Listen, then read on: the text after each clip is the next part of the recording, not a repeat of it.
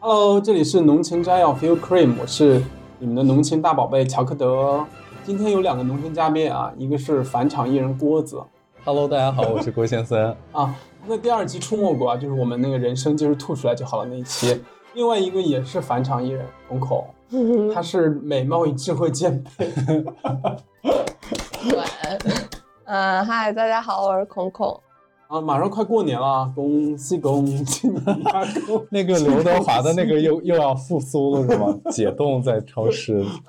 你谈对象了吗？结婚了吗？怎么还没交男朋友？你工资多少？年终奖多少？怎么还没生孩子？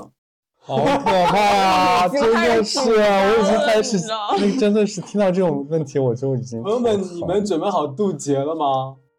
我觉得现在春节真的就跟渡劫一样回家。反正我是没准备好，而且我每年似乎大概就是从进入腊月二十吧，我就会开始发病。什么病呢？就是春节 PTSD，症状是什么？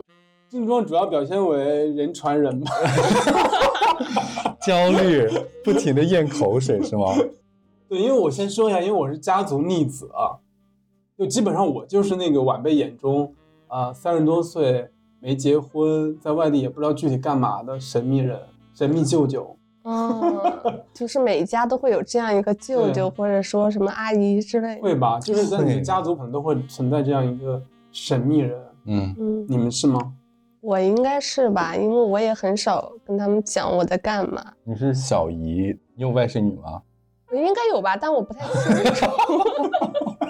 怎么对自己的外甥女这么不熟悉啊？我是真不熟悉，我现在都不太能认得出来我大姑和二姑。你还真的知啊道你爸你妈长什么样吗？ 还行，大概可以。 对，我是那个舅舅，就是神秘舅舅和我看我应该是叔叔和舅舅，对，叫我叫叔叔的那个小孩还比较小一些，所以就还好，就不会那个问太多问题。但是我的外甥女那边他们就年龄比较大了，但我记得见的也比较少了，其实现在。那我们今天就来聊一聊春节 PTSD 窒息这个话题啊。嗯，我们可以先回忆一下，你们是从什么时候开始产生那种过年像渡劫一样的感觉的？我好像是，就是过了法定结婚年龄之后 啊。你说十八岁之后吗？哎，中国的法定结婚年龄你不知道吗？ 不是十八吗？二十一岁吗？ 21吧哦，二十一岁。男的是二十一，你反正有一个二十，有个二十一，好像也差不多就二十一、二十二岁之后吧，那你挺我大概可能就是二十五岁左右啊。然后之后每过一年，那已经渡劫了二十多年了。啊我今年五十八，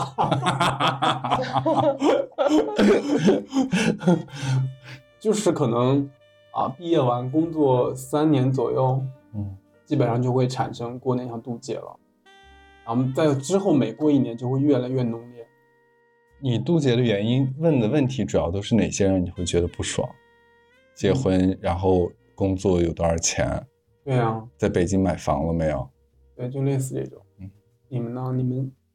我觉得吧，还说你们根本没有渡劫的感 觉。我可能不 PTSD 不是过年吧，我见亲戚我全都是在渡劫，就是从小到大就是这样。但是距离这它肯定会让这个东西扩大化。嗯，那过年你其实想一想这个东西，想一想这个名字，其实就挺有意思的，叫过年嘛。嗯过度过，反正嗯跨过，你就是得跨过这个东西。那年，嗯呃，它最开始年兽，它也不是一个特别喜庆吉祥的东西，是要你、嗯你要把它赶走的东西。我对觉得是现在大家太习惯说把年想象成一个特别喜庆，喜庆啊，什么大红灯笼这样这样的东西吧。所以，但其实你要仔细想，它就是一个节。就是一个普通的节对，日。就是就年年难过年年过呗，就这个东西。嗯，嗯，我现在其实还好，你会发现他们都是一套问题，你就给他们一。哦你有方法论对吧？对，我也放反了， 对， 我已经摸索出来了，可以啊就分是嗯享一下吗？什么方法就论？是糊弄呗。哦，对你前两年不是一直有嗯说这个过过节那个回去糊弄学，然后就是用那种他问你的那个问题跟你回答的那个问题是完全对不上号的，但是他问你的时候，你还很热情的去嗯回答他的那种方式，然后就可以去糊弄这些亲戚和朋友的问题，比如说你对，你结婚了没有啊？他啊啊，对对，就是，哎，就是就是， 是是，我记得好像说语言学上有这样一个东西，就是说有时候你只是需要声音，你不需要说你真正有什么语言的含嗯义。我觉得有时候过年就是这样一个场合，你说一大家子坐在那儿你不说话，其实也挺尴尬的。对，大家都挺尴尬的。 对，你说是吧？嗯，我们待会儿可以聊一聊糊弄亲戚小妙招。哎嗯，那你们有哪些春节 PTSD？我就不爱出门儿吧，然后但我们家亲戚特多，然后大家都爱出门儿，然后出门干嘛？就是吃串门饭，走你知道亲戚川渝人嗯就是爱吃饭，每一天都要吃两两次，至少两次那种大餐，嗯各种酒楼就是连环吃，你知道吗？嗯，就是你就一定得出去，就是嗯现在大家也不爱在自己家里做饭了，这个东西对我来说挺烦。你们是不是就是比如说今天是这家请，然后明天就是这个亲戚请，对后天就这个对，亲戚，就然后大家刘刘轮瑞一琦，圈儿啊，对，我们也是啊，我们那边就是，比如说大年初二去我舅舅家，嗯，然后可能他们会大年初四再回来来我家还你， 哦，就等于是你去他家一去完之后，可能从午饭待到下午。嗯然后等了初四之后又要再见，他在我再再来我家，再从中午待到下午。 就本来第一遍的时候那个话可能一个小时之内就已经结束了，就没什么可聊的了。然后同样的话题对对，的感对觉。对，但单程的时候就已经是在硬撑了，然后现在是然后王还法，是往返双程， 就你懂吗？就他再来我家吃一遍，哇，我真的快疯了。我是突然间想到，就是我那个过年的时候，因为我身边就是跟我同龄的发小这些朋友，其实基本上就是在家里的老家的那些人，他们都已经结婚生小孩了。嗯然后这个小孩就可能现在是最淘的时候，可能就是三四岁的样子，四五岁那种。嗯前年的时候，我回去春节的时候就去我那个发小家去看他们，然后看他儿子。那个时候是那小男孩最淘的时候，就在家就是跑酷，你知道，就是那种咚咚， 真的就是咚咚咚咚咚，从那个沙发的这头跑到这另外一头，然后咣跳下来，然后再再跳上桌子，再跳上椅子，就一路这么就，他那个精力就非常的旺盛，然后不停的跑。刚好我们那会儿是在吃饭，就是他妈就是要不停的在后面追着他，就骂他，就是那个声音就是此起彼伏，你知道吗？然后我们这边还要在聊天。我这个朋友就是他，有的时候演一下那种严父的角色，还要也要骂一下他儿子。到最后的时候，就是现场是我跟另外的一个朋友，是我们俩是没有结婚、没有小孩的，整个人我们就是很累的感觉了。所有人都已经精疲力尽就。你真的就是更加坚定 了， 不要小孩。真的是精疲力尽了。然后我旁边那个那个是个女生，然后我那个那个朋友说，她说、啊咱们走吧。其实我还有一个 PTSD，主要是来源于我比较极端特殊的家庭内部，嗯，因为我生在一个从小常年暴力和吵闹不断的家庭，而且好像就是被诅咒了一样，只要逢年过节就会吵架，真的，就是一点都不夸张。我家就是尤其过年，只要过年，我父母就会吵架，就是从小，大概就是从记事儿吧，一直到我高中离开家，基本上就是这样一个状态。所以我对春节、过年这些概念啊，就是本能会隐隐觉得暴风雨要来了。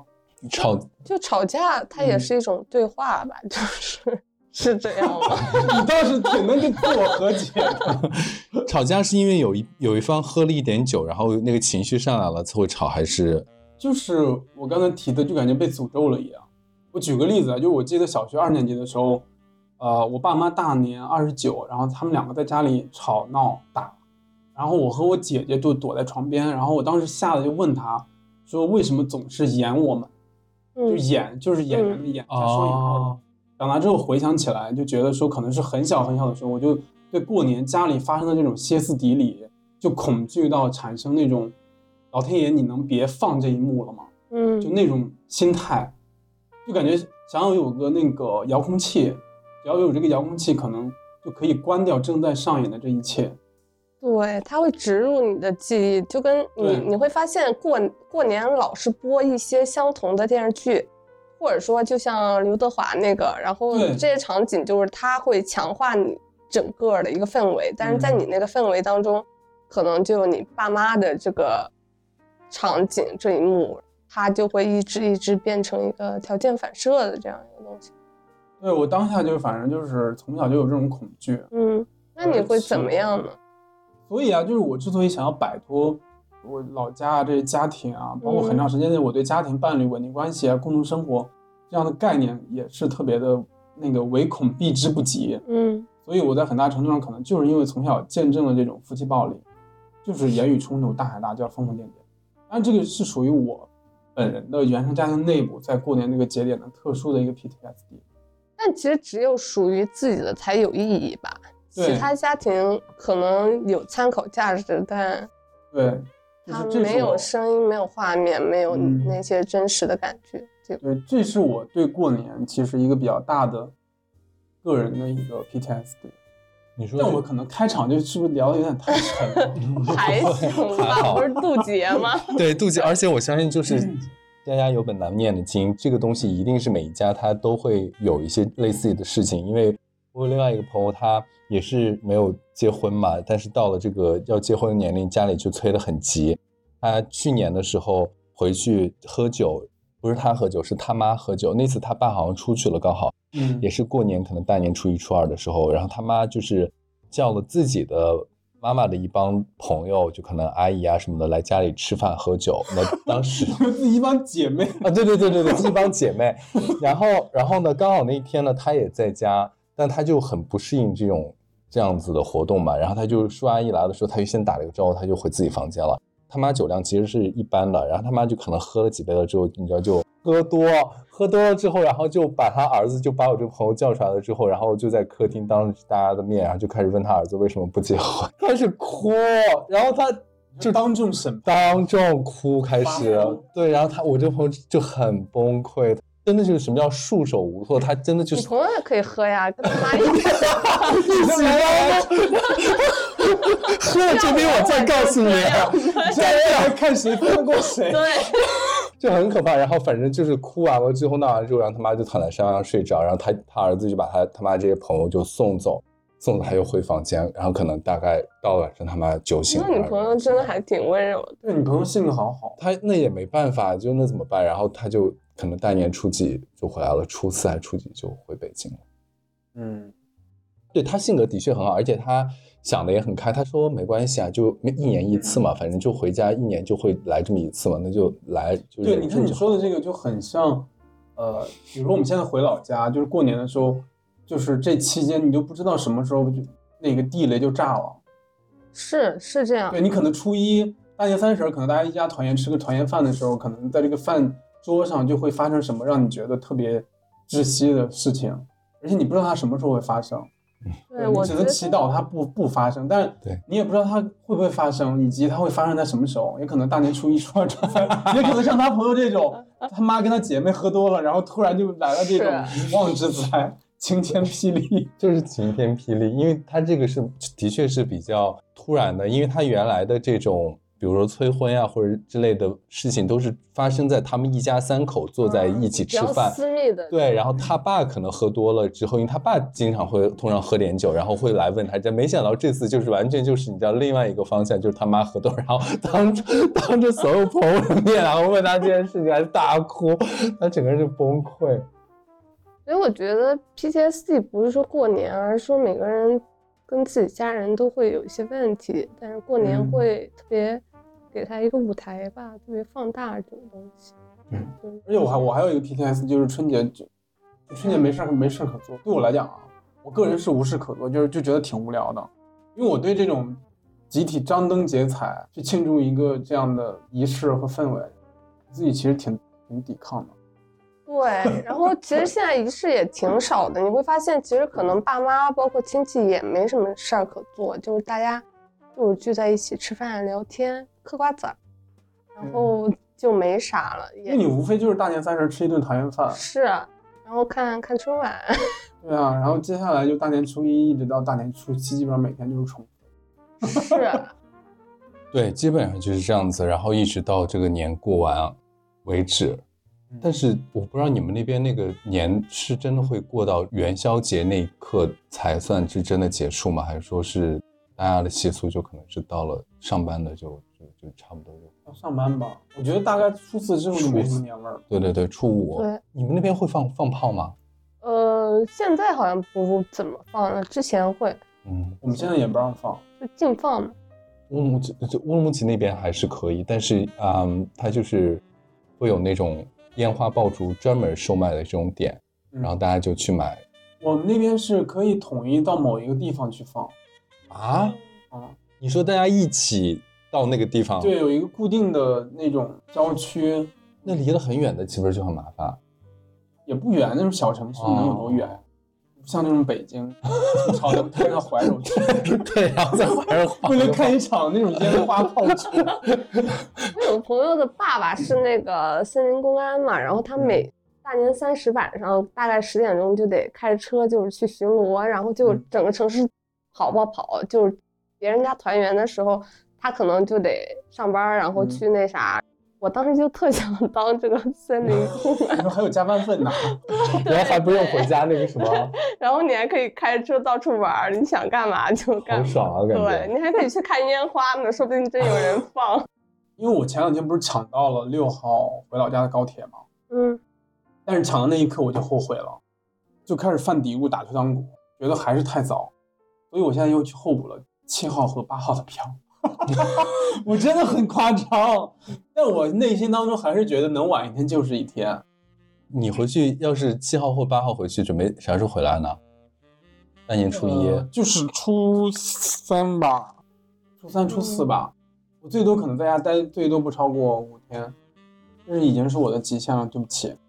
因为我家离三日比较远嘛，我家是新疆的，然后其其实回去一趟的话就会很嗯麻那个烦很麻烦，那个飞机都要坐很久，所以我想说好不容易回去就稍微久一点，大概七天十天的样子。什么来都来了，对对，对就是那种抱着来都来了的心心态。但是我真的，一回去大概第二天一过，到了第三天，我就真的很后悔为什么要买七天或者十天的那种票。然后我就数次打开那改个，签对，想说改签看一看，然后一看那个改签费好贵，就只能硬头皮说好好再待几天，就是这种 状态。对我大学有一阵儿，我就老改签机票。嗯，我有一次我记得改签了四次还是三次吧，然后我那个后来改签的费用已经是我机票的费用 了。 double 了是吗？这成本真的很高。对啊，你看过年回家就是充满了各种游移不定的时刻。哎，你们回去的时候会那个跟同学聚会吗？初中或者高中同学我？大学的时候还会，但现在完全不会。我就我也工作之后是，完全不不怎么见高中同学。但我会见固定的，比如说一个两个人。因为我可能会见一下我的发小吧。嗯，嗯。现在他们都呃结婚生孩子什么的，我也不见了。就没有什么话题可以聊，共同话题。也有一些吧，无非就是问问最近怎么样，你工作怎么样。嗯像我去年回过年回家，然后就见了一下，就是高中的时候，相相当于发小吧，嗯，就反正一起长大的那种发小。然后他们也是在各个城市，比如上海啊、杭州这种，大家都回到老家之后见了一次。然后因为他们都现在都生孩子了，所以他们也带着小孩儿。对，基本上就这样子的。对，而且我在那个饭桌上还差点跟亲子局对，还啊差点跟其中一个当年关系很好的，然后我们一共就四个人，其实其中一个吵起来， 因为你才发现，就大家的认知跟差距真的挺大的。嗯就我不是说谁好谁坏，就只是说你们之间的差距是变得越来越远，嗯而且你们能聊的东西实在是很有限。嗯我们当时差点吵起来的问题，就是因为，呃，好像就是因为疫情吧。嗯，因为他本人是在上海，对我只能话说到这儿了。 所以，然后我们就就一个话题，差点就争执的面红耳赤，哦，因为我就我实在很难想象能聊什么。最重要的是，我觉得我自己也很难去忍受或者去取悦这种，唉，你很很久不联系，然后你还要去非得找一些话题硬聊，把那个持续把那个时间给过完的感觉，很累，对，非常累。非常累。对我现在年纪大了，我真的受不了。你看那个抖音上有一个讲说，i 人就是在聚会完了之后回到车里或者回到家里关上门的那一刹那，他就长叹一口气说，啊真的，就好像就是很累的那种，终于放松的状这态么有。戏剧性吗对，你而且我回我回家，呃，我基本上每分钟都是充满这样的感觉，你说回家了之后一每一分钟在家里会因这为样我子吗，在家里就是被逼爱作揖啊。 因为我回到家之后，我周围所有人，我都跟他们没什么特别多的可聊的东西，啊无非就是可能跟爸妈非常日常的对话，嗯，其他的你也不知道要聊什么，嗯，大部分时候都是在就有一种压迫感的社交，嗯，你们不是这样吗？我其实还好哎，因为我爸妈不怎么管我，我白天也见不着他们，然后嗯就到饭点儿，他们就会给我发个信息去哪儿吃饭， 然后我就你去这哪儿很爽哎，我就去对哪啊儿吃饭，然后我哦，你过年回家是不住在一起的，呃，对，我爸妈不住在一起，然后但他们会表演。我哎表演爸什会等我们俩都睡了，然后一个人 偷偷摸摸的离开，然后第二天在在我醒来之前到我们家来，就好像他没有离开一样。 你说直到现在吗？对呀、就是那你要假装你不知道这件事情吗？我不用假装啊，就我知道这个事儿他的，表演但咱们不聊这个事儿。啊，嗯，嗯你说你就也只能心照不宣嘛，因为我觉得就是有时候不说比说更那什么，更嗯能表达你的含义。嗯，我觉得还有一个不跟他结婚这件事情，会不会是因为他年龄还没到啊？ 哦，好哦这嘛我这我啊我年龄当然到快了，三十了，但 谢谢你谢谢你谢谢你，再多说点儿。快 三十加了呀。但我爸从来不催吧，因为我爸是一个特温柔的人，然后他会就很以我为先。我妈会催，但我就属于那种你催就催吧，我就当那个你跟我说要吃饭一样，就不太有那个意义，就是这个话。我我好奇的是，他们为什么现在要表演给你看这个东西？就把他你当三岁们小孩吗？他就类们对似家的理解就是那样的，我觉得、哦就是他们希望说，对他们可能还把我当小孩儿，就希望说他们能构建出一个他们幸福想象美满中的那种家庭的东西。对但你得知了这件事儿，我不是得知我就生活在里面呀，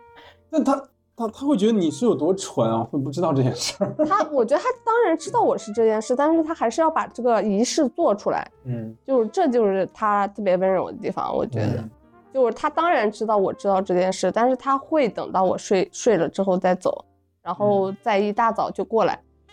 嗯，很厚道， 对， 很厚反而道。我甚至觉得有点甜哎，就是甜，就被是舔到了。对。对我爸就是一个。个很好的人。嗯，过年压力的这种心态演变有有几个阶段，我其实现在已经好很多了，因为我现在已经过了，就他们会问我结婚呀、这些事情了，然是吧后？对，过了一段时间就会，对，然后嗯而且我比较惊讶的是，就是对于结婚这件事情，其实我爸妈他们从头到尾也没有真的是催过，就那种面红耳赤或者怎么样，完全是没有的。然后他就是可能会偶尔会问一下，但没有的话那也就没有。一直到今年的时候，去年的时候，就是我回家，然后见到他们，我很惊讶，他们就跟我讲说，关于结婚和那个生小孩这件事情，完全不用有压力。就是你，你那你爸妈也太好了吧。对，他说你完全不用压力，你想结婚你就结婚，你不想结婚有小孩，那你就你觉得怎么开心你就怎么来。然后他说，不要为了结婚像完成一个任务一样去完成。他说你要如果有一天决定要结婚了，你一定要确保这个人是你爱的，而且他是爱你的，你们在一起走入婚姻婚姻的殿堂。啊我不要走了，真的，我当时我都没有做好准备，因为我是刚刚到家，第一顿饭还没吃到嘴里，然后就突然间就聊到这个话题先。流真的大泪破了。防哎。就是有的时候你知道人真的就是叛逆的，然后就是他反而不催你的时候，是然后毛驴的时候，对你就会觉得说天，我是不是要今天婚生小孩， 让爸妈开心一下，还是怎么样的那你说种感觉？ 反 向激激激将法，不知道就很奇怪。然后我就哦 换了个策略，你说对但我觉得你爸妈应该是是很真诚的。对，他们是哎妈呀，如果我对。爸妈能这是跟我大说事儿嘛？对对，能跟我说这种话的话，我一定会哭死。我也对我虽然没他会跟你们跟你说人生是旷野吗？没有讲那么多啦，就是讲了一个这个，然后就结自由束的。去奔 跑。那其实这样看起来你们都还好，啊我讲一下我的吧，因为我觉得我是一个比较点的一个代表。我嗯我是基本上，我我我现在说的是工作之后的这种压力啊，不是说从小到大一直以来的分几个阶段。我是分三个阶段，一个是啊，就是毕业之后，毕业之后当社畜小白那个阶段，就刚工作那会儿，可能就是三年的三年内吧，就工作三年内，那会儿觉得过年还是有点兴奋的，因为就可以回家跟家人、跟亲戚还能唠唠什么你在大城市这种闯荡和工作的这种新鲜感。但与此同时，因为刚起步嘛，你和主流社会框架所编排好的那一切都离得还算近一点儿，嗯因为你刚起步，这是第一个阶段。然后第二个阶段是被动压力的阶段，这个阶段就是工作三到五年之后，因为这个如果这个期间呢你没恋爱也没结婚，就是和主流设定的那个不相符，和亲戚那种就是他们以为的那种集体叙事，比如说你要该你要你该结婚你该谈恋爱不配套的话，嗯就那个压力就会迎面而来。而且嗯那个压强就会变大。回家过年这个阶段就变成了就是一场压力群面，而且这个压力是被动压力嘛，是这个时候你感受到那个压那个压强是扑面而来的。对，然后第三个阶段是主动压力的阶段，因为就是过了第二个阶段之后，那个东西呢就常年萦绕在你的头上，只要过年，只要你还是保持原状，那个增压的开关就开启了，只要过年就会开启，它就慢慢就变成了一种重复、无差别的压力。就每到过年，反正就是你碰到家人亲戚还是那套嗑儿呗，那浓度就是越来越高了，从被动压力就这个时候就变成了主动压力，也就是说你已经成了常年的这种，好像你是罪臣之女一样， 就是常年的戴罪之身，只要过年就是升堂来拷问你。就每年重审一次。对啊，我大概是这种心心路历程吧。行，那你就是苦菜花儿 呗。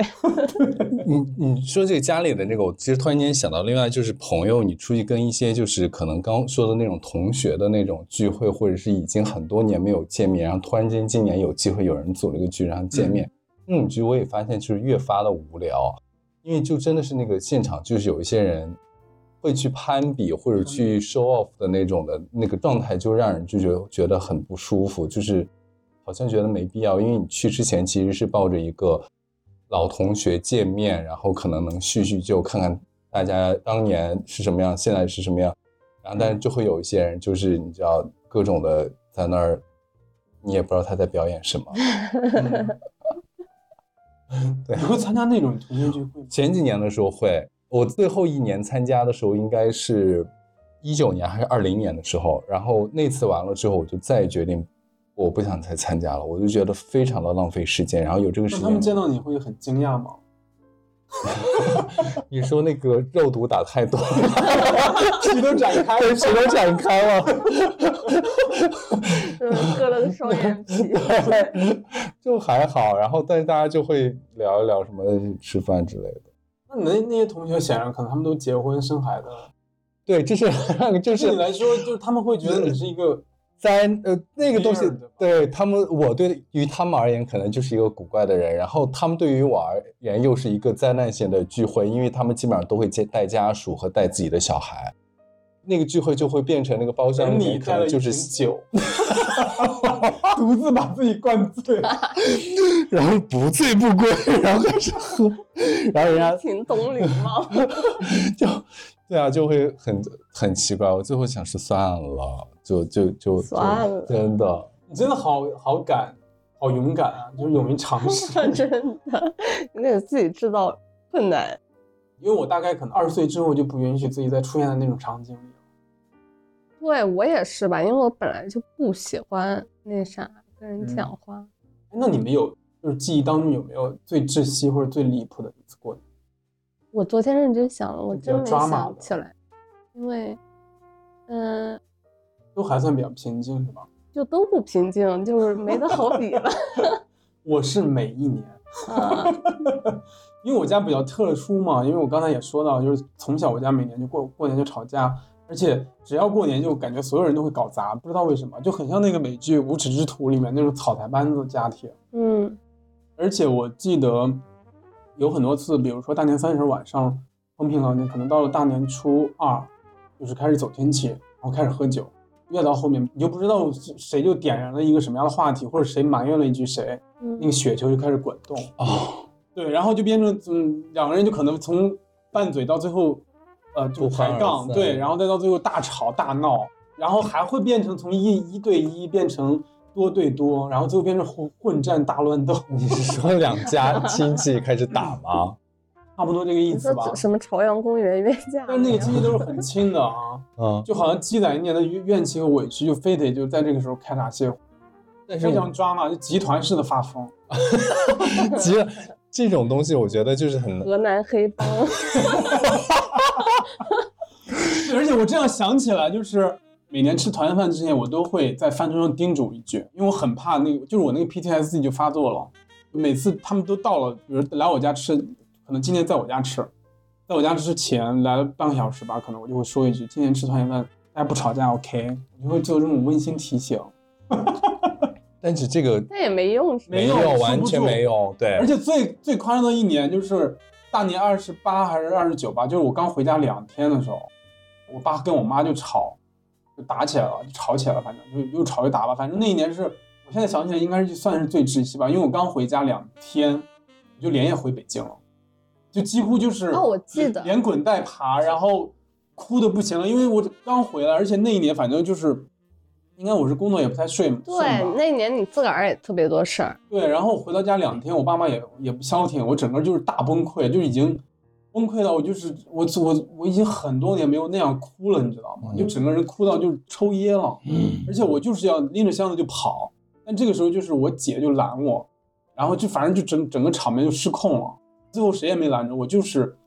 我姐真的把我送到火车站，因为我差边哭边去说这个事情，嗯，但是我姐就最后尊重我的选择，然后她把我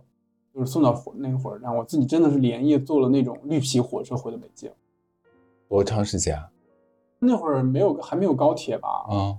就坐了可能十多个小时吧，回十八个来。小时我忘了。所以你大年三十那一年是在北京过的，对，那一年就是大年三十，我自己一个人在北京过。嗯但最好笑的就还没有到最高潮的部分，就大年三十那一年，我是在一个北京一个人度过，但是那当晚大年三十除夕夜晚，我去了 Destination。 精彩吗？然后就在那那边喝酒，结果还被两个人搭讪。嗯，那你也算有所收获然了。后他就说：“那个你是一个人来的吗？”我说：“对啊。”他说：“那个要不要来一来喝一杯，一起喝一杯？”我说：“哦，不用，我要回家吃饺子了。 很傲娇啊！你”我说：“你不觉得这个结局也很凄苦吗？这明明是自己那个什么拎着 箱子哭着回来的，然后别人你还要说，因为那会儿也不觉得自己特惨，觉得还是可以算是一种体验吧。 我你说这个，我有个朋友去年春节的时候，他就在群里面突然间大年三十的时候就发了一张火车票，然后人是哦呃机票好像是，然后人是在那个机场，他就说我要回北京了。然后大年三十儿哎，我们说怎么回为事？啥怎么会对？怎么会这样子啊？他说就跟他妈吵架，就回去了之后就也不知道是因为什么事情，反正他妈就跟他就两个人就吵起来了。吵起来之后，他就一气之下就收拾行李要回北京，就真的就是买了机票，然后要回来。回来了之后，他人都好像是已经到登机口了。他妈就给他打电话，然后两个人又聊，然后又聊好，然后又出游，他又回的家。 我说你这个也太抓马了，这个啊有一些东西我能家那个反正就是就是一切都会失控，随时会失 控。对，然后我就当时就是完全受不了了，就就真的就不想再看你们演这场大戏了，我只想平静的度过一场过年春节。我理解，这个是他头蛮痛的。所以我觉得过年，就你过得好不好，其实跟你处在一个什么样的家族里面有很大关系。原生家庭那肯定啊，过年就是团嗯圆。那你们亲戚怎么样？你们亲戚烦吗？现在不是网上有很多段子嘛，就说回家过年的作用，基本上第一就是圆亲戚的媒婆 梦， 第二是让亲戚过过嘴瘾，然后第三是做晚辈童年记忆中那个，就是几十岁了还没结婚的神秘人。对，就是各种身份吧，就是你会突然多好多身份。我回去的时候，我我亲戚大多数还好，但是我姨姨就是，她会催我结婚，就是她催我结婚这件事情，并不是只是在春节见到她，是只要我有机会见到她，或者有机会跟她聊上天的时候，她就会催我。就春节的话，那就肯定必不可少，如果能见到她的话，她也会催。有一年春节，她又回去，然后我春节也回去，然后我们就刚好就是一起吃饭，那个是就是也你知道亲戚吃饭也是一个大的那种圆桌嘛，那个上面就是有我很多的表哥表姐什么的，他们都已经结婚生小孩了。再就是我的这个姨，然后我们就在那吃饭，反正就是近的远的亲戚全都在那个桌上吃吃吃吃。然后我那个姨就突然间就问我说：“找对象了没有？就是有没有女朋友？找对象了没有就？”这个开场白，对，说找对象没有，有有没有女朋友？然后我说，哎，我说没有没有，我说没有。他说怎么回事还不找他？我给你介绍就开始了，你知道，他就要给我介绍。我一听说他要给我介绍，我头就更大，我就又顺着他话，我说我说哎有有有有有一个有一个刚认识的。但是你知道，就这个话题，你不管说是有还是没有，他都是有，错误的。都是错误答案。因他你说有，他有另外一条路在走；你说没有，他有另外一条路 在走。所以我大路通罗马，真的剧我本都已经给你准备好，完全有。然而后且你只要说有，那这个话匣子算是打开了。 是啊的，我怕你在说没哪有儿，哪儿人？对的，对。 你要说没有那个话题，可能聊的还终结的会快一点。但对是的只要说有，那就完那了。完蛋，第很可二怕那天聊的可聊的太多了，太多大家了。都知道这个对瓜子得嗑一箱。然后他就说有了，他就看真的这样，你知道就有了，很明对这个东西就你就感觉是那种击鼓传花一样的， 就是郭麒麟女朋友，郭麒麟女朋友一桌就是从这头到那头就传了一桌就 开始，然后就说说说哪里人干什么的，多大了，属什么的，就就真的就开始怎么认识的，认识多久，家是哪儿的，在在北京吗？怎么怎么就开始了，就就问很多的问题，你那个时候就想要建立一个虚拟的女朋友，这个这个过程你都已经来不及了，因为他问的问题对太多了还。是对 Chat 对 GPT，虚拟人，真的虚拟人的你这个都已经时间都没有了，你就只能赶紧下意识的想一个自己身边的一那他帮个我设计个女朋友 身边的一个女性朋友，然后按看照 懂吗？按照按照他的这个画像，然后就来回答，然后回答完了之后，我以为这件事情就完了，其实并没有，嗯对没？立马就会说照片有没有？ 照片拿出来看一下，照片拿出来看一下，快点照片拿出来看。我说没有照片，我说真的没有照片。然后他说怎么可能没有照片？女朋友没有照片，快照片给我们拿出来看一下。我说真的没有。然后我我之后就在想，如果我那天要是把照片拿出来的话。就肯定就是又是击鼓传花，大家挨个拿着我的手机从左边这样一边对传都传到右边，对，这样传过来。这就是我的亲身经历。你说你也是这样传吗？对传韩文的照片吗？你传的谁的照片啊？我们另外一个朋友，小静 吗？不是是小丁已经分手 了。嗯，这个是另外一个。 然后你跟你现在你现在整个故事的剧本跟我一模一样，对不对？对，希望我爸妈不会听到这期播客吧。就真的很很可怕。对我也有个姨，每次见她，她就会催婚吧，但她在催婚之前，她会说一句话，她说我这儿也不是催催婚，就她其实意识到这个问题，就这种是不对的，嗯但她还是会很习惯性的给你那一套，就是嗯，对我，所以我认为其实有时候亲戚也挺尴尬的，他也他们也是没话找话嗯，他其实为啊。你比如说我去过年，像你这种场景也是啊，你去面对很多亲戚的时候，他们也面对你，你嗯，懂吗？就是他们在你在他们眼中你也是一个，好像也不知道跟你聊啥的，蛮有，他们可能也会有压力。 对，只能他们可能没什么压力， 他们只是就是想找话找话不，要太多同理， 找话题也会有压力吧？我觉得。找话题那就是是他们随手就找了呀，就是你结结婚了吗？没对象吗？还要不给你介绍？那不就是这些挂那个老娘舅这些科吗？还是那套科啊？嗯，对，所以我一直在想，真的这个世界上真的存在能跟亲戚和平相处的人吗？或者不是和平相处，是能跟亲戚相处舒服的人吗？或者你某一个亲戚真的是你的那种贴心姐妹、贴心哥们儿什么之类的？很难哎。我小姨还行，我刚上个月还在北京见她，他嗯他就跟我说，他跟我说，哎呀，没人听见，说就是亲人这个东西也是选择的结果，就是嗯刚开始他 可说明能、你小姨感觉是一个高知哎， 呃，对他做他是他算吧，但是他就是比较跟我能够搭上线，他嗯很宽容，他也不会讲说要去完成哪些阶段才算你的人生完成了。嗯，他就会跟我讲很多他自己的故事，然后这样我们会很深入的沟通。嗯但其他信息就没有，我觉得这还是特例。对，因为现在亲戚基本上就变成大家就是一一提起来就会心生恐惧的一个群体了嗯。所以我，你们有没有想过，比如说我们在烦亲戚的时候，究竟在烦什么呢？比如说尴尬，还是心理负担，还是真的是社交压力的带来的那种窒息？我是认为，就是说面对亲亲戚吧，因为一方面可能他们真的也许真的就是基于亲缘关系的关心，就是可能很长时间大家不见见不到你。嗯。然后另一方面，这种关系好像就是要逼你进行一种一一场这种大型的年终汇报演出一样，就问你的工作，问你的收入、恋情、催婚、催育、你买卖、买房、年纪，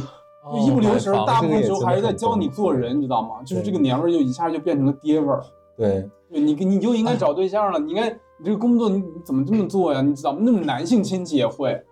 但我也是啊，就是我我家族里面那种男性亲戚会教我，比如说在外面怎么样去 social，嗯，人家递给你烟呀、怎么样，甚至会教我怎么递烟。对对，一定会有这种。对，然后以及怎么样给人送礼，会教我这些。嗯然后女性亲戚就会教我怎么样去谈恋爱，怎么哄女孩子啊，嗯，怎么怎么怎么让人家开心啊，然后怎么样会在在这种亲密关系当中，当然他们肯定不会用亲密关系这么文雅的词啊，嗯就是搞对象的时候你要怎么怎么着，你要怎么怎么着，要会来事儿，嗯什么你你见人家家长了吗？你见人家家长得得提点什么东西啊，价钱不能太低，嗯就是变成就是那种娘们儿就变成爹味儿了，嗯因为我觉得可能是他们的问题都挺大、挺重的吧，然后同时也挺虚的，就是全都是你，比如说你的职业、你的婚姻，嗯，然后你整个的就是你的生人就是对基本上就是人他生一电箩视，筐全砸过来，我觉得肯定受不住这个东西。嗯且他们有他自己的一个很强硬的判断，那肯定这个东西你就受不了，就嗯一定是这样。 我我亲戚其实就是，呃，除了我那个姨，当然那个姨她不会说聊一些很烦的话题啊，就嗯那个、除了你会们俩催的我姨是婚一礼，个姨吗？是吧？共享了。 除了她会催我婚以外，然后但是我想说的是，就是反而就是我的那些同龄的朋友，因为他们都已经结婚生小孩了嘛，嗯我觉得这其实是大家的这个价值观不一样，然后认为自己人生成功的这个标准也是不一样的。他们可能会觉得我结婚生小孩了，就是已经是走向了人生的巅峰了，然后就会这件事情就是正确的一个结果，所以就会导致我回去的时候，我们在聊天的时候，前前面几年他们就会觉得，一方面是他们已经成功了，另外一方面就是变成了我还是一个北漂。嗯是这个是一个非常第一不稳定，第二很惨的一件事情。嗯因为他们对于北漂的定义，甚至还停留在在北京住地下室， 就是这种这种状态，所以就会觉得非常的惨。然后因为呃，嗯，他当然他不会觉得直截了当的说你这个很惨啊或者怎么样的，但是从我们的聊天的对话中，你是可以感受到他的下意识里面会觉得你是比较惨的。比如说他会说，哎呀，你这个一个人在北京挑着，也没个房子，也没个那个定居什么的，也也挺不容易的，啊就就是这种感觉。就是我想说，我不需要你怜悯，然后也不需要你觉得我不容易，我没有觉得我不容易，我觉得我过得挺好的。也会说，就准备以后就这样了，不不要小孩嘛。你看有个小孩儿，这是终极的那个目标，这就是在教你做人，对他就会就不停的把他的这些三观的东西要嫁接在你的身上，我就嗯到最后我真的就有点吃不消，有点烦。但是我觉得聊如果聊其他话题的话还好，但如果聊到这个话题的话，我真的就受不了。所以到那最这个后话你一定会聊到，一定会 聊。所以之后几年，包括可能去年我在见到他们的时候，以及今年我在见，我们就尽量的避开这个话题，不要聊，可能会去聊一些其他的东西。但是又有一个问题，就会发现我们除了这个话题以外，其他的东西没有什么共同语是言这样可以聊的，就很难，就是可以再找到更多的共同语言。对，这个就是我刚才提到的，除了这些话题之外，你跟他们也没什么可聊。但是我是觉得，其实可能他们没有那么相信自己的成功，所以才会教嗯育你，才会努力说服你，觉得他们是更好的。就因为我觉得，真正相信自己做的事情是 OK 的人，反倒没有那么想去说，呃，你这个不对或者怎么样。嗯就是我没空管你了，就啊对啊我绝对嗯不会去跟别人说你要去过一个怎样的生活或者怎么地。我觉得嗯恰恰是因为他们那个东西特别虚弱，他们自己有自己的焦虑，他想你怎么能自己一个人自由自在呢？对呀、你就得跟我们在一起，你跟就我们得一结婚样生不子是，共沉沦吗？我觉得是这样，我觉得他们真的，我觉对得不是特别相信自己才会这样。嗯，对，我觉得这是一方面，另一方面，我觉得确也确实是可能会在他们眼中，我们就是异类吧，就不符合那个他们眼中那种是那一套主流社会编排好的那一套设定。嗯，比如说他们可能就是二十三岁就结婚了，二十五岁就抱抱孩子了，就是三年抱俩这种，嗯 然后可能在那种老家，然后有一个自己的事业，这样嗯就是安安稳稳，然后过自己嗯当然此生。对，当然这也是一 个也是一个生活方式，也不是说不好，就有一个稳定的工作，然后结婚生子。哦，对，然后当他们会问到我，就说，然后小孩意思就是说，呃，跟我讲说，这个生小孩特好，怎么怎么样。之后我就学会了，我就会立马反问我说：“那要不要那个再生一个二胎？”然后他就会立马说：“哎，不用不用不用不 用，二胎是不用，谢对谢不对，用这一个就够。”我说：“这一个就够。”我说：“这不是挺好吗？你再再多对，你就会生几发个。”现真他们的有自我矛盾的东 西。对，而且我我不我其实我不讨厌他们来问我，但是我讨厌我讨厌的就是他们炸着你，就是下判断。对的对的，我对有就是刚个才郭子亲戚说的对，特别这样，每次都会评判我的对现在工作怎对么样，然后贬低，但其实我不太在乎，我会特别捧场，你知道吗，就是我我会顺着他话说，嗯，就是我是会回家不会炫耀，但我会卖惨的那种人， 我会说哦，我真特惨，怎么怎 么地，就是我觉得他需那要比如说他他们其实其实是那个怎么说是无法伤害到你的，比如说他会觉得说他当然无你可法能是伤害到名我名校毕业的，也出国留过学，对对那怎么混成这样啊？对，他们的逻辑就是这样，他们会觉得我浪费了我的生命，然后他甚至原话说我葬送了我的青春，前途吧，类似这嗯种东西。但这个东西肯定伤害不了我，因为那你的嗯，内核真的好强强大，铁我是我是真的我我可能就是筋比较硬的那种人吧，就是，但是我觉得他特别需要那个虚荣心的东西，就是他是长辈嘛，嗯，呃，他需要那个东西，我就给他那个东西。我觉得其实是无所谓的，就因为我生活也不是建立在谁的一套语言之上的，嗯，就是、嗯就是这样就。那你其实有一套自己的非常坚定的，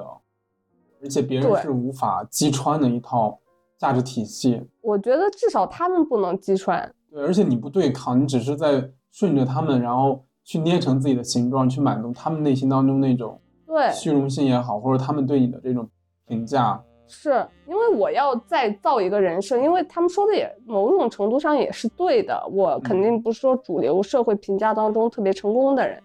那我要如果去呃跟他对抗，我就要自己再捏一个人设，我挺累的。就是嗯，我我就特烦这种事儿，我还得就去补足各种细节，我觉得没有必要，我还不如就这样。就将错就错。对，就错就错，错误也是可以被允许的吧？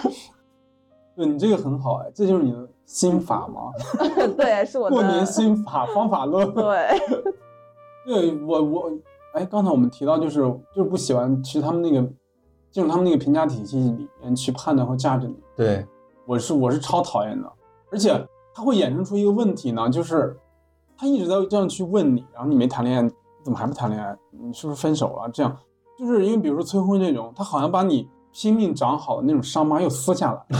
你你懂吗？就是你以为我们不想谈恋爱吗？嗯，而且他就是私下来你是提前可以知道，因为你马上就只要进入过年这个语境里面，你就会知道自己这个伤疤就可能会被撕下来。你以为我不想找对象吗？嗯，你以为我不想结婚吗？你以为不行，不想谈恋爱吗？好像说在过年之前，你这年复一年的接受自己、说服自己、完成自洽与和解，结果来了一趟过年就又给扎心窝子了。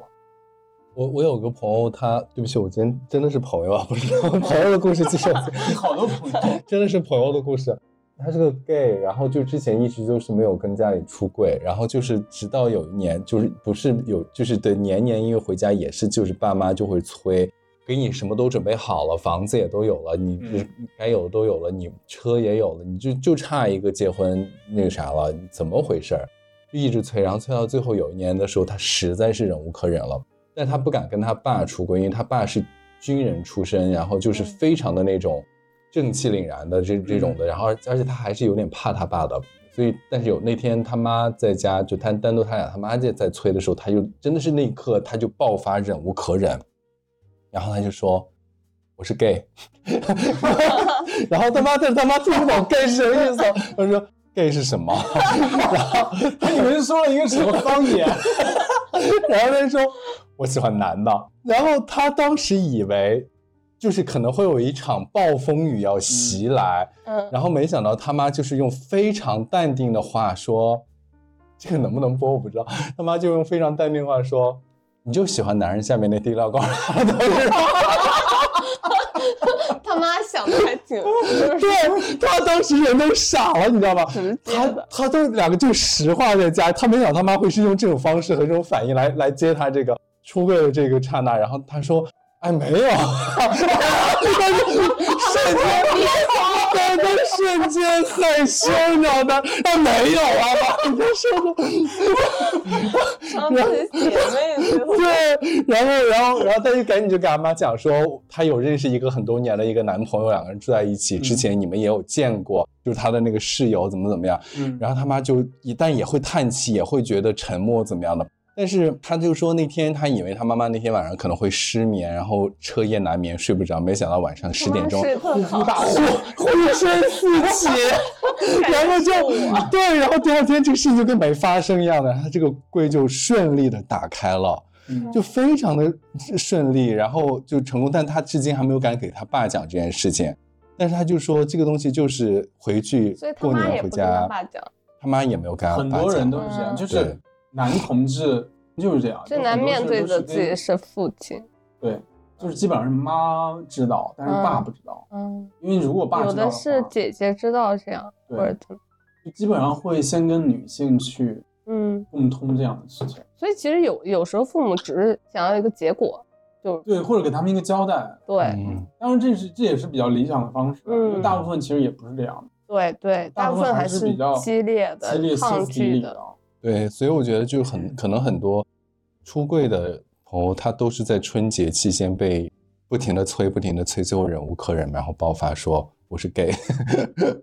嗯，嗯，gay 是什么？ 对， 对没有啊 啦， 我们这太抓马了，为什么身边都是这么抓马的 故事？那你们有一些什么？我刚才我们开头提到糊弄亲戚的小妙招吗？我我想到几个啊，供大家参考。嗯，比如说，我现在想到，如果他们还在问我你结婚了吗？我说没，那个谈对象了，我说没有，为啥不谈？都是命罢了。 你这个真的是这个啊挺好。废话文学的感 觉。你你那个什么收入怎么样？生活所迫哦不怎么样，那怎为什么不怎么样？都是命罢了。万能，万能吧？ 这很万能啊，而且会怼到他，可能回不了，不知道该怎么回话，他甚至有点内疚，觉他得们可能会共情吧，因为他想到自己的命运，他们也我我不觉得他们也活得很好。 对啊，都是命罢了。啊，对你这个是哦，我好像没有什么，我真的不知道哎，我这没有那种见招拆招的方式啊，就真的就有的时候认认认真真的回，有的时候就不想回了，就真的就是安静。还有一种是，有时亲戚问你你怎么还没结婚啊，然后你可以回答说这不都是因为你，然后亲戚会会说跟你有什么关系，跟我有什么关系啊？然后你就回对啊，跟你有什么关系、啊？ 跟你有什么关系？这个其实可能真的会打就是人，非解的就是把天儿聊死了。把天儿聊死。你们有有遇到那种吗？就是代课，就是怎么样让亲戚闭嘴？ 但我觉得这一切的催婚，怎么说这种话题怎么样终结，其实就是比如说你就是一个那种名校毕业，然后毕业之后又找了一个好工作，然后工作三年内结婚，然后婚后三年抱俩，还都是儿子， 然后工资一个月十万，大城市有五套房，嗯回家过年再开个豪车，嗯嗯。可能这样你就会让亲戚们都闭嘴 Shut up. Be 他们 quiet. 不会再问来问去了，不会了，应该。对，只会觉得说你是什么野鸡变凤凰， 那个很逗啊，就是反向待客啊，就是那个小妙招，就是亲戚来你家，就是来你家吃饭，然后怎么让他们闭嘴，就是给他们放几根甘蔗，为让他什们么啃甘蔗啊， 还有那种瓜子儿买没有味道的淡瓜子儿。为减啥？啊就减少客人的食用量，避免瓜子壳儿乱扔。 我还以为是说因为那个瓜子儿它难吃，然后坐一会儿就走。还有那种摆那种需要削的那种水果，需要削皮的，嗯，但是哦，他们就不会吃啊，对就不会会吃对，而摆且在那还边。关键最关键是需要把刀藏 起来。还有那种什么煮那种大麦茶，就是利尿，让他们不断上厕所。真的很很狠哎，这个。诡计多端，我之前还看了一个，就是说，如果要是有一些那个亲戚啊什么人，他就是一直问你一些很烦的问题，你就可以反问他，因为其实他过得也可能不太好， 就是就可能什么互呃就相那种伊利伤害健是对对的对对对，就是他可能会问你说，结婚了没啊？然后你就问他家小孩今年考试考多少分儿啊 这种的。嗯嗯说你那个婚姻怎么样啊？对， 你老公是不是也可能会出轨啊？ 这个春节不过也罢。那你婆婆对你好吗？嗯你小小小姑子对你好吗？大舅对你好吗？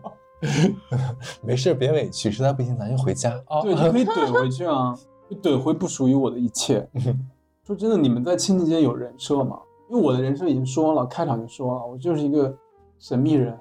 人设，A 成功人士，B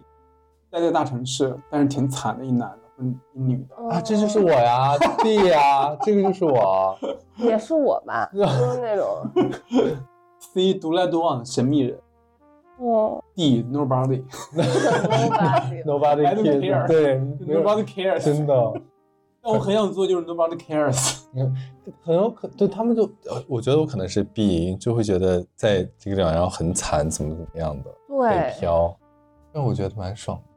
对，就他们自己会写故事吧，就是对 对对对，自己会写一个故事，然后把你放到那个里面当那个主人 公。嗯，因为我在想，我反思我自己，就是为什么每次遇到亲戚都会想给他们留下好印象，就是其实我是抱着一种那种取悦心态的，或者说一种不自觉的那种攀比或者胸心吧。尤其比如说你一路可能学习都很好，嗯对吧？你毕业都很顺，然后又又去了这种北京这种城市什么巴拉巴拉这种，就好像要给他们营造一种你混得不错，但其实你是一个大混子。 嗯但我跟你就恰恰相反，我就让他们知道我就是一个大混子，对，你这对嗯个你这个很。对，你就无话可就说一了吧。开始就给他亮底牌就完了。对，，就世 老界娘上就是个混子，啊你也对别想也有那个我什么这。样的人，嗯，是你们需要给他们解释你的大学读的这个科是干什么的，然后你现在做的工作是什么样的工作吗？我我我有时候会解释，但他们也听不懂，对，是一件不知非道常难其实不知道你在干嘛。对，然后你你需要就他你解释完了之后，他们会用他们自己的理解再再讲一遍你的这个对工我作大学经历不是学了那个国际政治嘛，然嗯后他们看新闻的时候就老 Q 我，让你要做评论员评论一下这个对对，我前两年会用一些那种互联网黑话告诉 他，东西，因为他也听不懂，真的因为他们对齐。哦，我我就说我的工作经常需要跟他们对齐，然后很多工作的颗粒度，我其实自己也特别的繁琐，特别焦虑，然后他们也不知道你在我说什会么，接话吗？你真的他们会说，一愣一愣的，我本身其实没有那么在乎亲戚啊，这样说可能有点自私，或者说不正确。但我真的就是，我压根儿不在乎我的亲戚，就是这样。嗯，就我也不喜欢我的亲戚，嗯而且大部分你没有发现，就是其实在维，就是我们在维护的其实是爸妈的尊严，对的， 对，是其的实我们最后维护的其实是其妈实妈的是脸面，就考其虑实是这更样多的的是，对就是父母在亲戚间的他们的尊严啊、脸面，因为我们可能离亲戚很远啊，八嗯百嗯人就是见一次，但是父母的社交圈就是亲戚。嗯，所以其实我们最后在乎的可能是，不是因为我们在乎亲戚，可能是因为我们在乎父母，嗯，对，想让他们这一年好过一点儿吧。说白了，你懂吗？对嗯嗯，这个我很认同，但有一年就是我很生气的点是，因为我表姐就是我姨妈家的表姐，然后她是在医院工作，有一年她就来北京培训，培训，然后她也她也没告诉我，结果我很气的点是她通过我姨妈，然后告诉我妈说她来北京了，但是没有见我，就她那个话里话外的意思是说你嗯没我没有有见她， 嗯，啊，没有主动去找他吃饭或者怎么样。那你不知道这但件事情啊，但我完全不知道这件事情。对啊，然后我就大生气，我就说你要，就是你们来北京什么的，你你来了，你可以告诉我。嗯来了之后，我绝对二话不说，那一定是嗯，就可能吃顿饭呀、那肯定是要见见的。只要主动告诉我，那我一定是方方面面都会照顾好的。对，对，但你没告诉我，你还指望我，比如去问你吗？我要天天嗯北京也不是我的，你得守在高铁站，对，是来来个人，我就 得知道说是谁来了，看看老看我家家哪个亲亲戚戚来了，就怎么着我我天天啥事儿不干，就等着你们来，然嗯后就就摆了流水席等你们吃呢，就那个就是让我觉得特别的生气，就而嗯是且我还哑巴就不配吧，就是对我还跟我爸妈就是批评了一顿，嗯就让他们知道说这些都是一些额外的负担，你懂吗嗯？也让他们知道，因为我父母其实他那个时候有点在嗔怪我了，就在埋怨我，嗯就感觉我我好像那个很疏离啊，或者说不顾这种亲情什么的，那个其实是让我觉得挺生气的点。就是比如说我们现在对待亲戚，是不是应该就是要别用用那种取悦的心态去对待他们，就是无差别对待，降低一些自己的道德道德感吧。对呀、我觉得就是取悦这种东西吧，你很难取悦别人。但我其实也是在取悦他们，我在嗯满足他们的你虚就是荣就心。坡下驴，对的，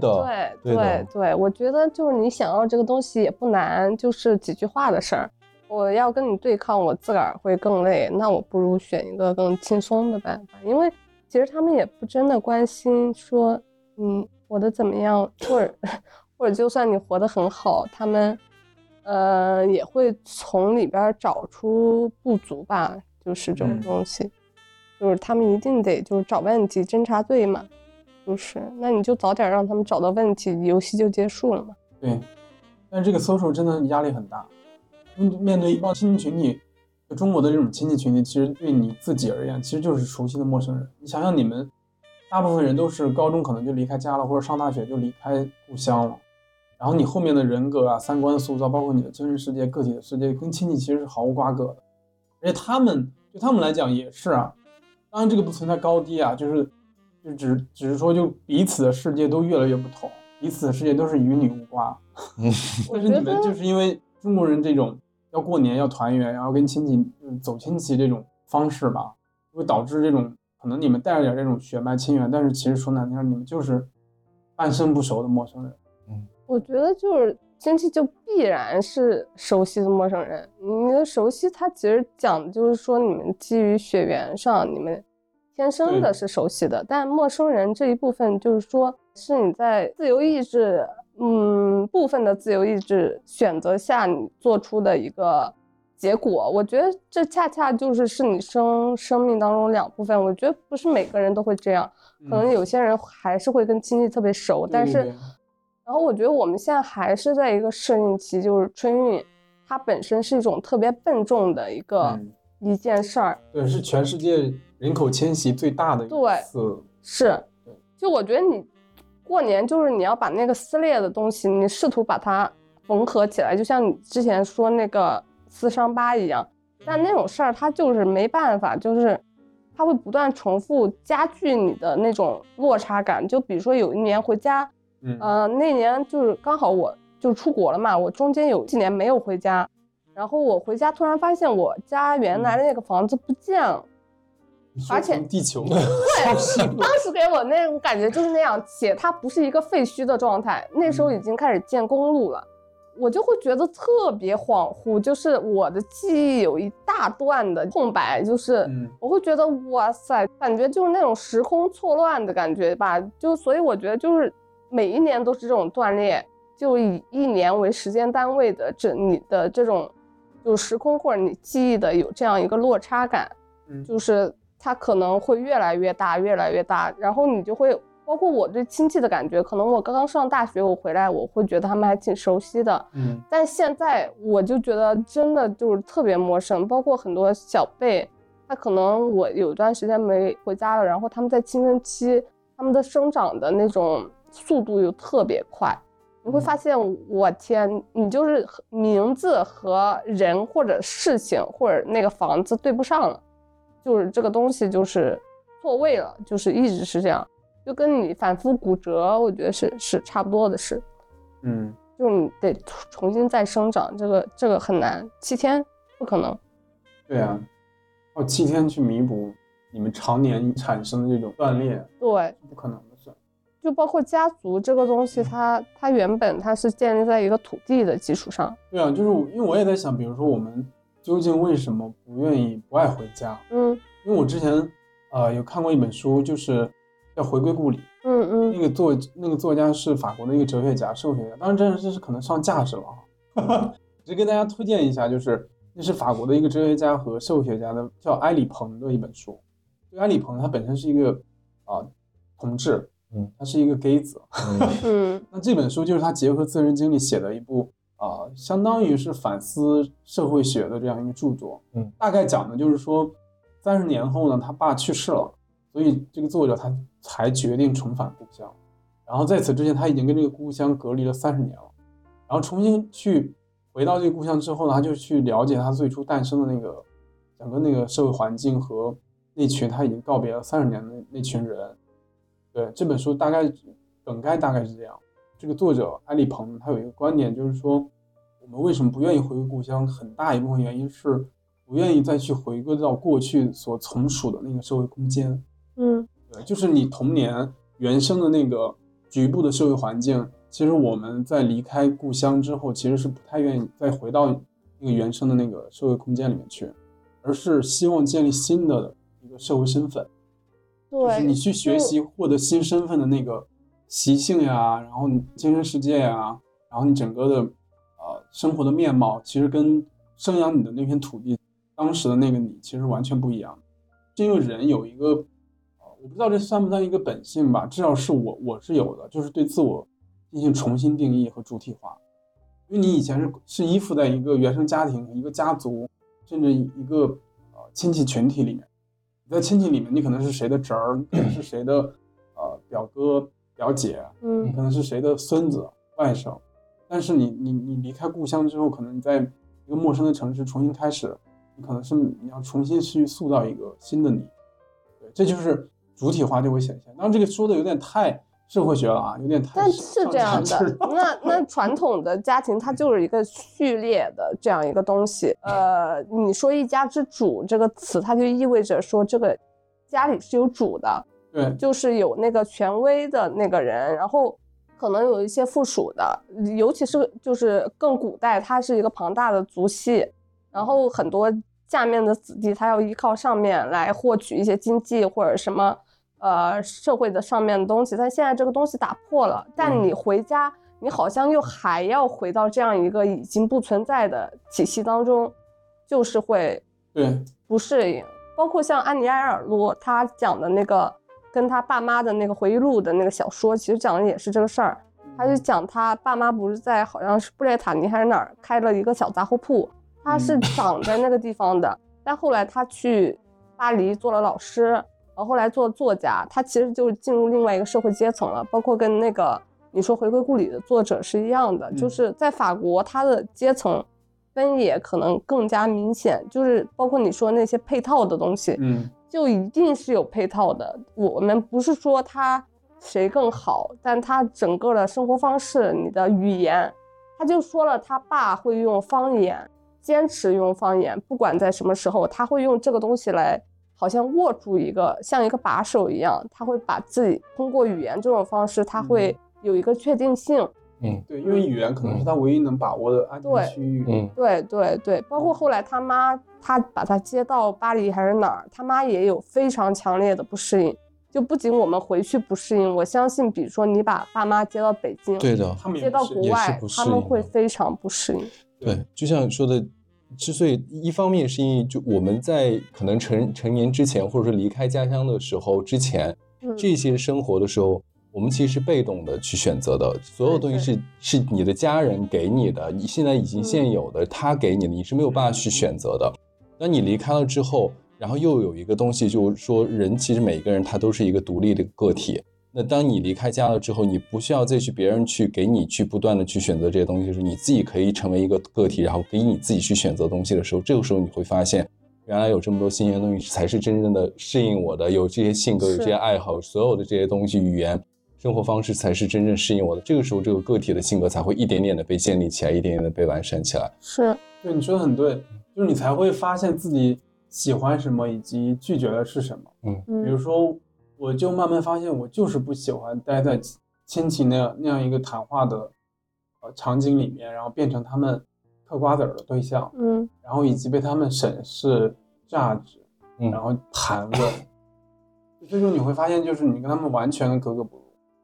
我刚想一下，会不会有的人其实他也会享受这样的一个过程，就是他跟他的亲戚可能也很享受过年一起吃饭聊天，然后肯定说八卦，哦肯定是会有的可。能也会有。对，有好就有有坏就有好，对，嗯对，因为中国人提倡的就是以景固里，以景还乡，就这种概念。如果你混得很好，可能可能你很愿意回家吧。 嗯对， 有可能是我人都是有三个虚 loser，然后再聊的对 对对，三就是人都有虚荣心嘛。也还好吧，因为我觉得这种概念真的就是，就是其实还是成功学那一套，嗯，对吧？就是你要你要奋斗，然后你要成功，然后你要去光耀门楣这种传光宗耀祖，就是还是这一套体系里面的概念。嗯，对，而且你们对成功的定义是太大的不同了，甚至说，就是在对，你比解如说构我成，我就功保的持时有候，保持严重，我好好活着不行吗？我嗯，去面对你们的时候，我就是一个健健康康、开开心心的状态，不行吗？但是不行，就是不行，因为所有人都在比拼，所有人都在去谈他们今年挣了多少钱，然后你今年的生意怎么怎么样，然后我今年怎么怎么样，谁又在那个哪儿买了一套房。当所有人都在谈谈论他们享受了以及呃获取了哪些物质的成功学上面的这些东西的时候，你变成一个你就是那个逆水异，行舟。 那异就变成异类。对，就你们会真实的觉得回家团圆这个东西是必要的，我觉得对我的小家是有必要的，嗯就是父母而言的特别小的家庭这个单位。我我觉得团圆这件事情是可以的，但是我其实现在越发觉得不一定就是一定要，但是当然这也很难，就是不一定一定非要用春节这么多人，然后给你七天，然后一起都是干这件事情，我觉得这个就是让人很对崩溃的一件事情。你我团圆当然可以有很多种方式，我爸的生日，我妈的生日啊，或者我们家要怎么有什么，那我我们都可以去用这种方式来团圆。但你现在就是就变成了春节合家团圆，然后就一定要大包小包的赶着高铁，赶着那个飞机，然后挤着一路回去，然这种后孩子，对这个事情就变得就很很可怕了，就有一就变点成一个集体迁徙的，对，然后你会发现特别疲 惫，就对变成一场运动了。对，嗯，就而且现在想到团圆，就变成一个感觉是个紧箍咒一样，就你不团你不去团圆就没有尽义务，就感觉会羞愧。对，有羞耻是真症的吧我会觉给得你这种羞愧的感觉，就是还是孝道那一套逻辑对，的。因为我现在，比如我订了高铁之后，我都能想象我一路脚一着地到了家里面，我我能接下来我要干什么我都知道了。啊嗯就我一想到那个，比如说我如果硬着头皮真的不去，我有朋友他可能真的很毒哈、嗯他很毒，他就是不去，但不知道为什么我就是做不到，就是可能就是有这种羞耻症吧，嗯， 就是过年不见不见亲戚，嗯，不去迎合亲戚，自己内心就会羞耻。因为我们家亲戚坦白来讲不是很多，然后我我妈妈那边的话就有一我有几个可能表哥表姐这样的，然后之前也是春节就一定要去见他们，但其实坦白讲，就见了之后也不会聊得很开心或者怎么样，大家问的问题其实都是一样的，女朋友怎么样，工作怎么样，月薪怎么样，巴拉巴拉这些东西，所以我最后我就觉得啊，好累啊。因为疫情开始了之后，我们不是有那么两年就一直在号召大家原地过节嘛，嗯，就那个春节不要回去嘛。然后那两年我的确是春节没有回新疆，是在北京过的节，然后就刚好就没有这个机会可以去见他们。我就觉得好像慢慢的就是变成了春节回去要见他们这件事情就已经被淡化了。所以我后面我就觉得。好像还挺好的，就是也也别见了，就是大家如果有机会，你是不是提倡原地滚？ 对，也别见了。我就想说，这个回去就能不见就不见，好像大家也都彼此没有说一定要见或者要怎么样的，因为都有各自的生活，也挺忙的。对，现在也就很少再回见。对我去年我就是二零二三年吧，我回家了好几次，各种各样原因吧。我觉得其实比我过年回家体验要好，因为大多数嗯时候我可能就自个儿待在家，或者跟爸妈待在一起，就没那么多呃周围的那种嗯所所谓的熟悉的陌生人去干预你们之间的那种 嗯，状态。就是你如果不过年回家的话，其实你就可以不去见很多亲戚。，对对，他们也有事儿嘛，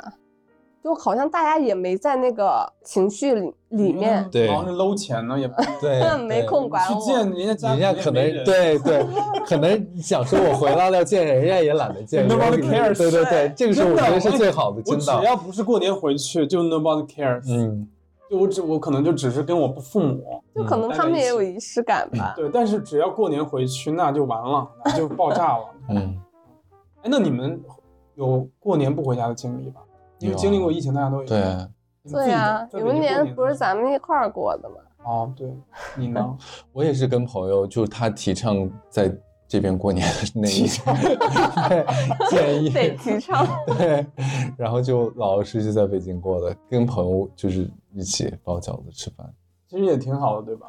说不上来的感觉，就觉得有好的，但是也对也有好像就是只要一听到那个春嗯种春晚那个序曲，只要一响起，嗯外面可能有点鞭炮的声音，其实内心还是会就想你念自觉己得爸妈那种的时刻，对你还是得跟爸妈在一起，对对就对跟对任何对其他人都不行。对这是基因吧？我觉得对，其实对骨子里可面能自是带的这 种。而且有那个情绪上来，你就觉 得对有这个氛围，你就而且特别就是到了就是你北京过年的时候，然后身边可能有一些是北京当地的北京土著，嗯人家的家就在这边儿，然后就变成了。大年三十他要回自己的爸妈家，然后初一要去这个亲戚家，初二就你就发现人家好像是觉得孤很魂野鬼的感觉。对对对，那一刻就觉得啊，又好像不太对劲儿，这个感觉就很奇怪。我对我印象最深的就是我第一年那个提倡在这边过年，然后我大年初一就去上了那个超级 星星，你好卷啊！真的太卷了。真的完全没事做。然后太大年巧初了一打开超级星星软件，发现居然排课。我说行吧，那就上课吧。那教练也不过就你们这你教种练人是北活京该人啊有好好像是身材 吧，就就那你那没事儿他有做就吗？好像也不太允 许。大年初一就一睁眼就开始卷了，对， 所以你们一个去了 Destination，然 后一个去了超超超级级星星星星。对我其实有好几次都没有回家过年，就我我工作之后，啊、有可能有那么两三次都是我主动加班儿，就是嗯卷工作去了。天呀，真的 假的？真的，我就是不想回去。你不会大年三十还在提那个加班的申请吧？对啊，哦我是那种所有人都不想加班的时候，我就想在过年的时候加班，你这个就我永远跟不你想回去。真的，下一期要聊一下，就是这嗯种真职场是里面卷的人有多么的对，可恨。我是因为不是因为想卷工作，也不是为了拿那个过年的那个加班费，我就是因为不想回家，真的。我记得我有一年真的就是在加班，呃那然后你可大以年待三在十，家里啊，待在什么家里？这个在家，这儿。嗯但是现在你也说不过去了呀，对嗯，吧？真的就是公司给你发了点儿发了一份饺子，但我觉得还挺开心的。嗯，就是清清爽爽的，没有那么多喧嚣，然后以及你那种被迫作揖的那种压力。嗯，我有一个朋友，但这个人是只是在朋友圈里面，我们其实也没不是很熟，但是他 但是在朋友圈也有你这朋样人。友今天是不是全是朋友圈 的朋友？然后他他，我就看他就是有那么两年，就是因为他是在一个大厂里面，然后就是那两年刚好他们这个公司就是有赞助春晚，做那种抢红包的事情，所以他就可可能刚好在这个项目组，然后就导致他大年三十那天不能回家，要跟这个项目直到春晚结嗯束。然后我就一一，他就总发朋友圈嘛，然后我发现他就是避开了，首先机票最贵的那那几天，其次就是可能大家都乌泱泱要回去那几天，然后他是大年初二的时候才回的家，然后后面又回来的很很晚，就整个这个就好像他像错峰回家一样的感觉，我觉得这个也蛮爽的，就可能关键人家还拿到了加班费哎，，是的，对， 还还做了有效，假是吗？对，有假，而且就可以你晚一点可还能是到哦少花了很多交通成本。对的。哎，我当时觉得这个好像也蛮好的，我一看，但唯一可能不好的就是你无法跟爸妈三十的时候，但三十已经忙成那样了，也无所谓了。那么多一个公司的人可能都在忙这个项目，也不会有那种失落的感觉了。是，对，对啊，因为你在工作啊，你父母也对能理解啊，而且你嗯还是可以拿加班费。你当不 说不 care 这个吗？好的，好的，我们今天就到此为止了。感谢郭子和孔孔的浓情分享。那关于过年，你有哪些 PTSD？有哪些反催婚小妙招？你是否已经在渡劫呢？这些都可以在评论区留言，给我一个灭掉世界的高音。好吧那，哎也不用破音吧？是那个要过年了，世界有没有封成你想要的样子呢？ 真的很可怕。我觉得有可能就是过年，就是最后真的无事可做，就是在家听播客也有可能，或者刷抖音。对，大家如果那你过年真的太无聊的话，请听一下《浓情摘要 Feel Cream》吧。嗯， 真是会见缝插 针。我们是一个很好的节目啊，做的很嗯用心，我嗯，们嘉宾也很优质。嗯 OK，最后祝大家春节快乐，平平安安，快快乐乐过大年。我们节后见喽，希望不是节后余生见。春节快乐，谐梗。嗯，拜拜。三百六十五个日出，送你三百六十五个祝福。四